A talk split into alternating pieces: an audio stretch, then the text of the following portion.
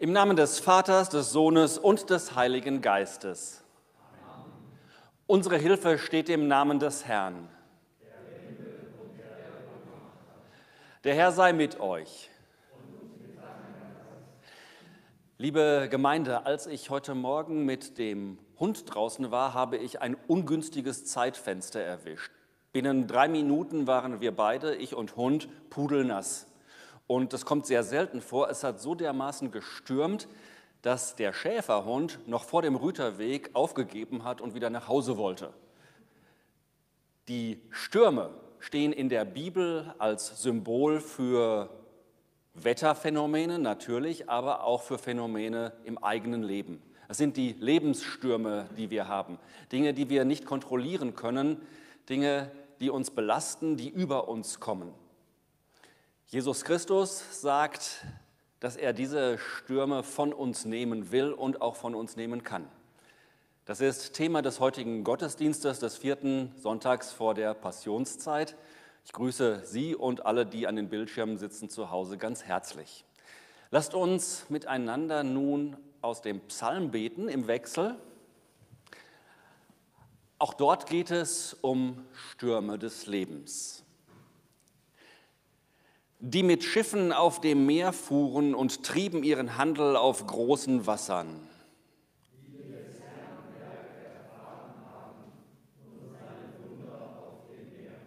Wenn er sprach und einen Sturmwind erregte, der die Wellen erhob.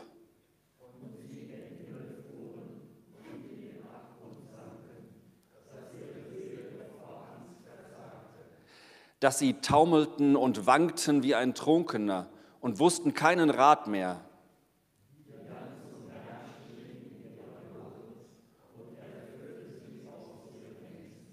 Und stillte das Ungewitter, dass die Wellen sich legten.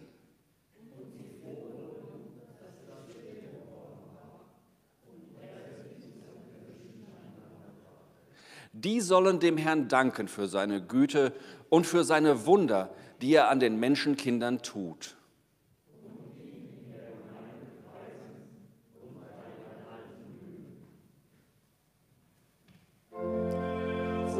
Dem Vater und dem Sohn und dem Heiligen Geist, wie es war im Anfang, jetzt und immer da und von Ewigkeit zu Ewigkeit. Amen.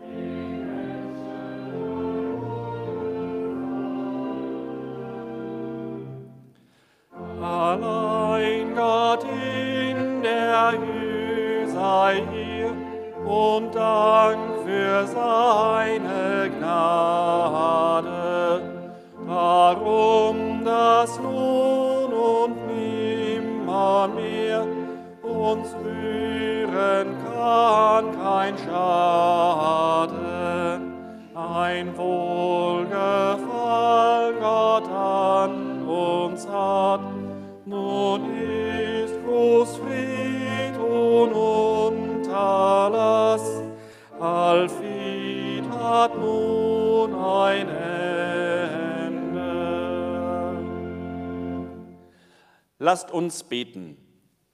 Liebender Gott, in den Gefahren des Lebens hoffen wir auf dich.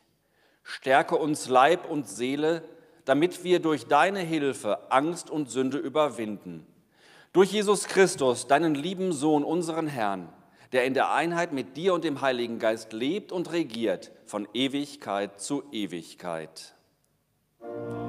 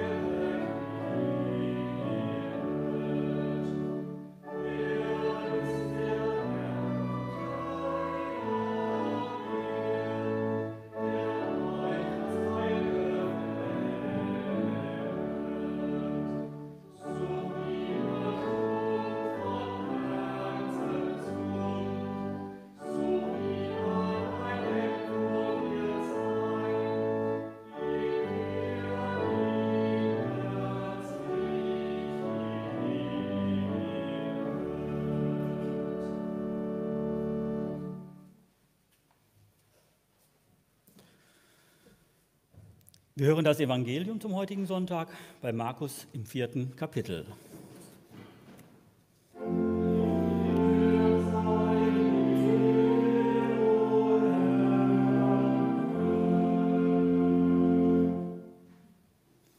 Am Abend desselben Tages sprach Jesus zu den Jüngern, lasst uns ans andere Ufer fahren.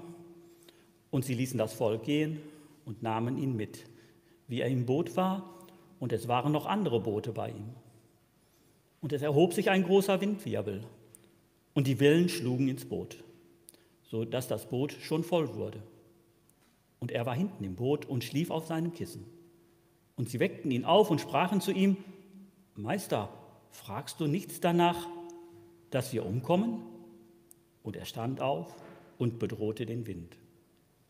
Und er sprach zu dem Meer, Schweig, verstumme.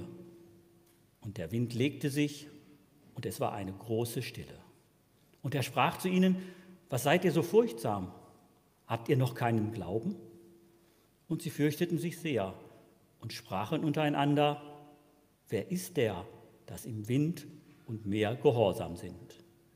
Evangelium unseres Herrn Jesus Christus.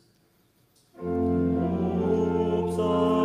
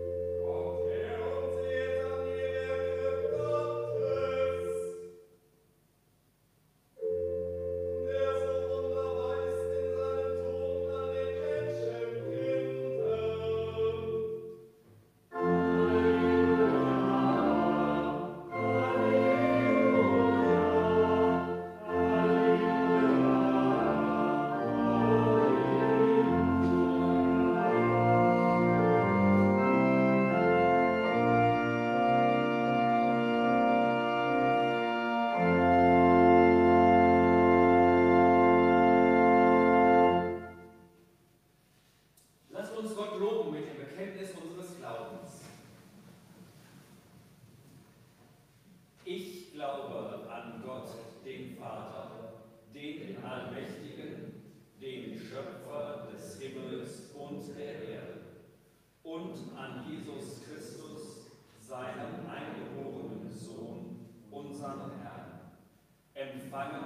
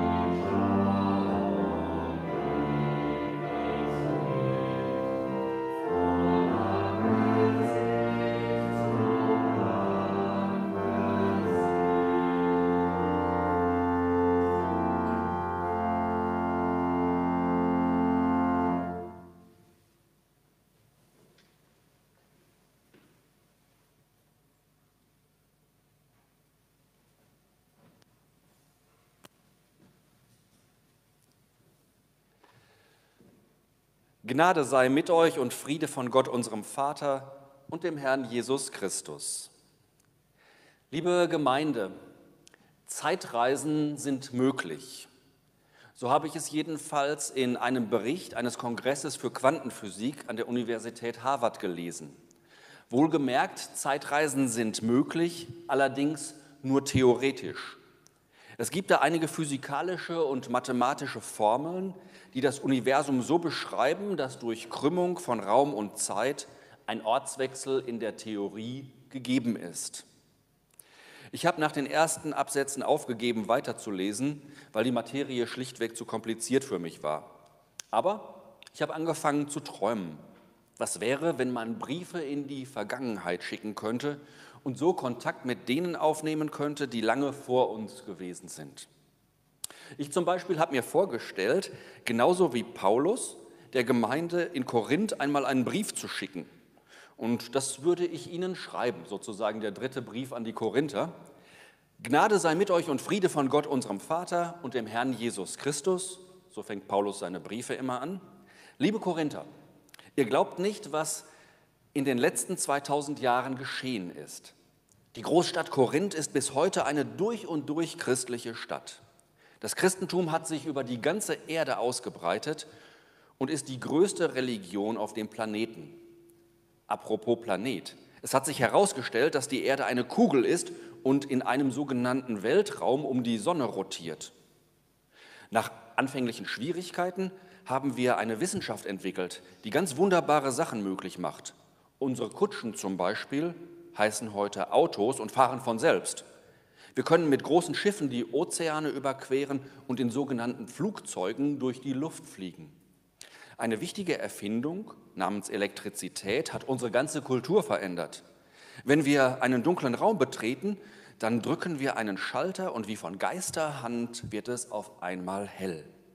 Wir kochen unsere Speisen auf Induktionsherden, die mit Magnetschwingungen Hitze erzeugen. Natürlich kennen die meisten modernen Menschen die Ohmschen Gesetze nicht, wissen nicht genau, was es mit Spannung, Ladung, Elektrizität, Kraft, Masse und Widerstand auf sich hat. Aber es funktioniert trotzdem.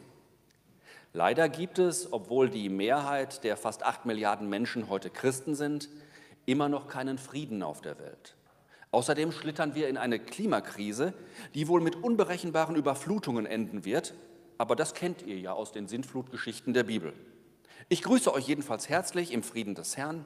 Bleibt fest im Glauben, fröhlich in eurer Hoffnung und beständig in der Liebe. Euer Christian, Bischof in Herringhausen, Provinz Germanien.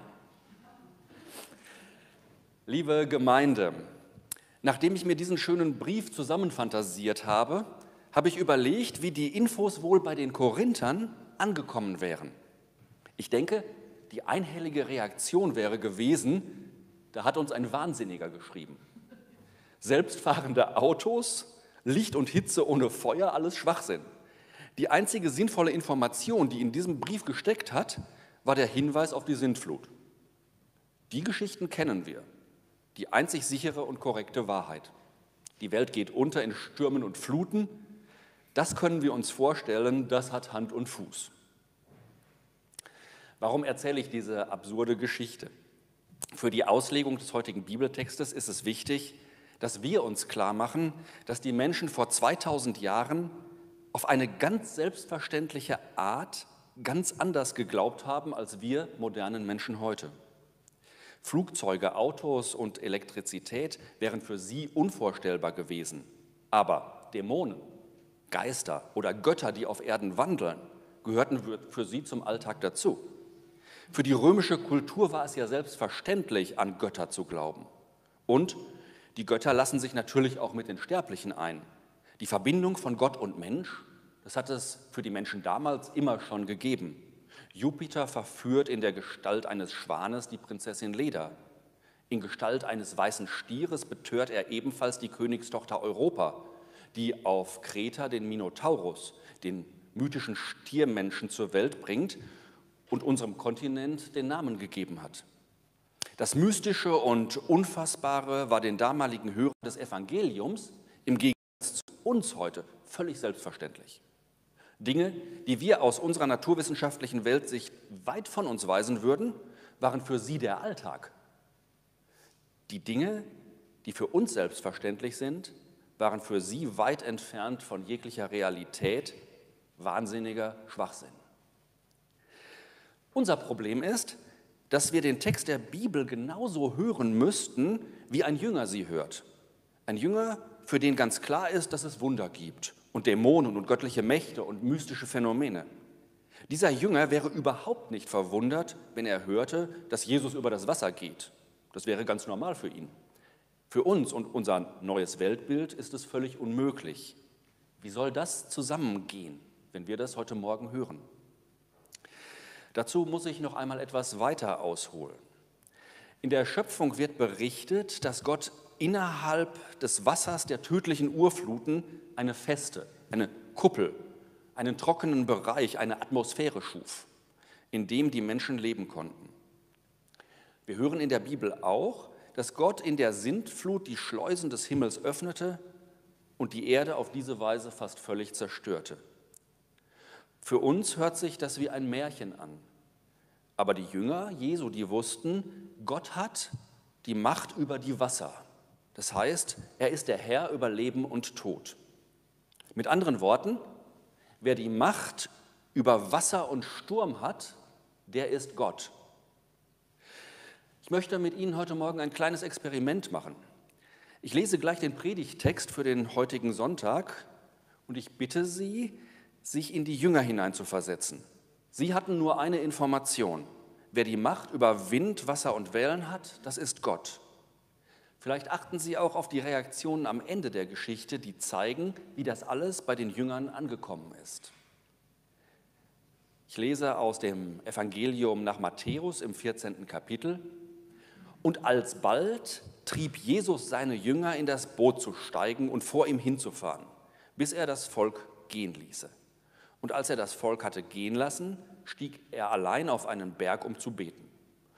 Und am Abend war er dort allein, und das Boot war schon weit vom Land entfernt und kam in Not durch die Wellen, denn der Wind und der Sturm stand ihm entgegen. Aber in der vierten Nachtwache kam Jesus zu ihnen und ging auf dem See. Und als ihn die Jünger sahen, auf dem See gehend, erschraken sie und riefen, er ist ein Gespenst und schrien vor Furcht. Aber sogleich redete Jesus mit ihnen und sprach, seid getrost, ich bin's, fürchtet euch nicht. Petrus aber antwortete ihm und sprach, Herr, bist du es, so befiehl mir, zu dir zu kommen auf dem Wasser. Und er sprach, komm her. Und Petrus stieg aus dem Boot und ging auf dem Wasser und kam auf Jesus zu. Als er aber den starken Wind sah, erschrak er und begann zu sinken und schrie, Herr, hilf mir.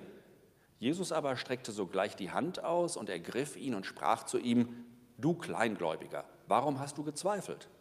Und sie traten in das Boot und Wind und Wellen legten sich, die aber im Boot waren, fielen vor ihm nieder und sprachen, du bist wahrhaftig Gottes Sohn. Liebe Gemeinde, wer die Macht hat über Wind und Wellen, so glaubten es die Menschen der Bibel, das ist Gott. Und so ist es nicht verwunderlich, dass die Jünger vor Jesus niederfielen und ihn verehrten, so wie es die heiligen drei Könige taten. Wir erhalten hier eine grundsätzliche Antwort auf die Frage, die wir in der Evangeliumslesung vorhin gehört haben. Wer ist es, dem Wind und Wellen gehorsam sind? Der Herr über Wind und Wellen, das ist Gott.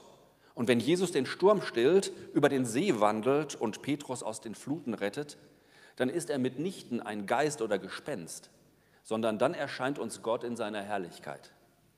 Die Sturmgeschichten in der Bibel wollen uns nicht eine alternative Wirklichkeit aufzeigen. Sie wollen auch nicht einen Gegenentwurf zu unseren modernen Naturwissenschaften sein. Wahrscheinlich hätten die Autoren der Bibel mit unserem heutigen Wissen die Texte anders formuliert. Aber damals war für sie die Vorstellung einfach natürlich, dass Götter auf Erden wandeln, in die Natur eingriffen, Wunder taten, Menschen heilten und eben auch auf dem Wasser gingen. Über diese unwissenschaftliche Weltsicht dürfen wir aber heute die Wahrheit, die hinter diesen Geschichten steht, nicht aus den Augen verlieren. Und diese Wahrheit ist für den Glauben bis heute unumstritten.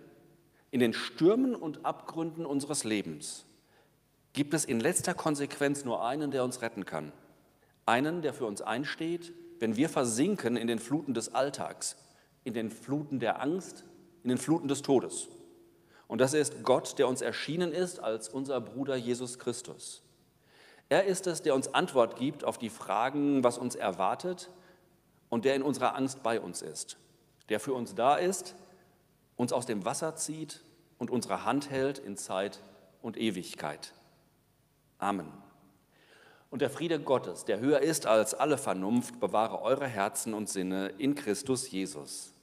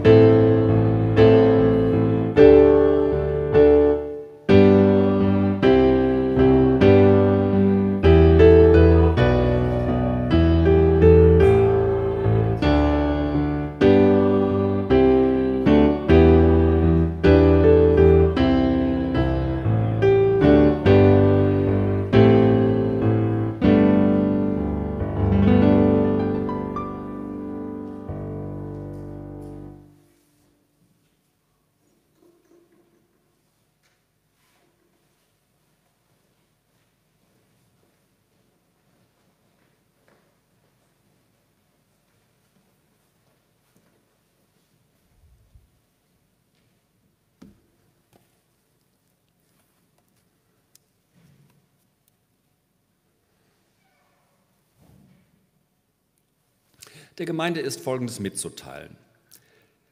Die Kollekte am letzten Sonntag betrug 33 Euro, für die eigene Gemeinde wurde gegeben 40,74 Euro. Die Kollekte für den heutigen Sonntag ist bestimmt für Projekte mit Arbeitslosen. Dazu schreibt uns die Landeskirche. Trotz florierender Wirtschaft sind viele Menschen seit Jahren arbeitslos. Eine lange erfolglose Jobsuche führt oft zu Resignation und Scham. Zuspruch und Unterstützung finden die Betroffenen bei kirchlichen Initiativen, Beratungsstellen und Beschäftigungsträgern in der Diakonie. Immer wenn ich das in der Schule unterrichte, dieses Thema Diakonie, sind die Schülerinnen und Schüler sehr erstaunt, wenn ich sage, dass die evangelische Kirche der zweitgrößte Arbeitgeber des Landes Nordrhein-Westfalens ist, nach dem Staat. Die Diakonie mit all ihren Beratungsstellen, Krankenhäusern, Sozialstationen, das ist ein großes Unternehmen und wir können da viel, viel Gutes tun. Kirche hat ihren Zweck noch lange nicht verfehlt. Die Kollekte wird wie immer am Ausgang eingesammelt. Dort befinden sich zwei Spendenkästen. Einer ist für die eigene Gemeinde, der andere eben für diese abgekündigte Kollekte. Auf folgende Veranstaltungen möchte ich besonders hinweisen. Am Montag, morgen um 20 Uhr, ist ein Einführungskurs Meditation im Gemeindehaus. Die Kleidersammlung für Bethel ist vom 3. bis 10. Februar, also noch bis Donnerstag. Abgabestelle ist das Gemeindehaus. Am kommenden Sonntag, den 13. Februar, ist um 10 Uhr Gottesdienst mit dem Posaunenchor. Noch ein Hinweis, wegen Corona haben wir die Heizung vor dem Gottesdienst abstellen müssen, deshalb ist es nicht so warm wie gewohnt, Sie haben es ja schon bemerkt. Und nun lasst uns Fürbitte halten.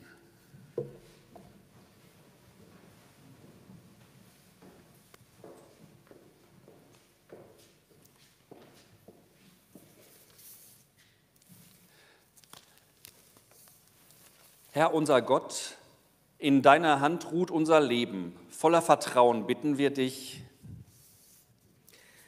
Für alle, die es schwer mit sich haben und die sich mit dem Gedanken quälen, sie seien zu kurz gekommen, dass sie nicht neidisch auf andere schauen, sondern aufhören, vor sich selbst zu fliehen und nur das eigene Glück zu suchen.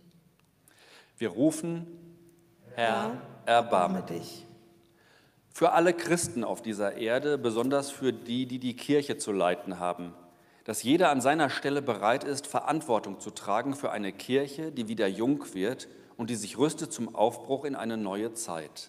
Wir rufen, Herr, erbarme dich. Für die vielen Aufgaben und Probleme unserer Zeit, den Klimawandel, die Corona-Krise, den Umgang mit Russland und China, den Unruhen im Nahen Osten aber auch mit der Gewalt im eigenen Land, dem Mord an Polizisten, den Übergriffen in Kirche und Gesellschaft. Wir rufen, Herr, erbarme dich. Für unsere Kranken zu Hause und in den Krankenhäusern und für alle, denen es schwerfällt, sich von liebgewordenen Menschen und Dingen zu trennen. Dass sie sich in jedem Augenblick ihres Lebens von Gott gerufen wissen und Kraft bekommen in den Sorgen des Alltags. Wir rufen, Herr, erbarme dich. Für die Jugend, für die Konfirmanden und Katechumenen, für Lehrlinge und Studenten, für Arbeitslose, für alle jungen Menschen, die Probleme haben, dass sie guten Menschen begegnen und auch in der Krise das Gottvertrauen behalten. Wir rufen, erbarme dich. Wir beten weiter für andere und für uns selbst in der Stille.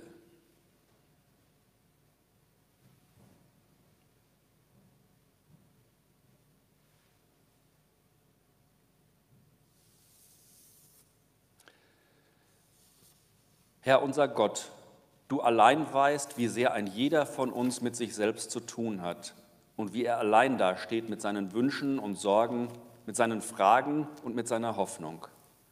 Lass uns dennoch nicht, nicht nur uns selbst in unserem Beten suchen. Lass das Gebet zu dir unser Herz öffnen, unseren Blick weiten und uns füreinander bereit machen. Darum bitten wir durch Christus unseren Herrn. Amen.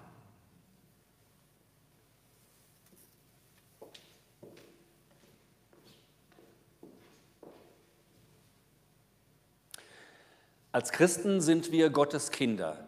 Darum dürfen wir zu unserem Vater im Himmel beten. Vater unser im Himmel, geheiligt werde dein Name, dein Reich komme, dein Wille geschehe, wie im Himmel so auf Erden. Unser tägliches Brot gib uns heute und vergib uns unsere Schuld, wie auch wir vergeben unseren Schuldigern. Und führe uns nicht in Versuchung, sondern erlöse uns von dem Bösen. Denn dein ist das Reich und die Kraft und die Herrlichkeit in Ewigkeit. Amen.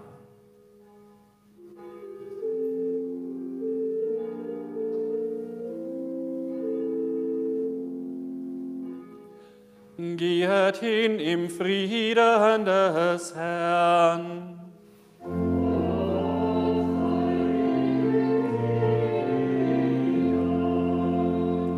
Der Herr segne dich und behüte dich.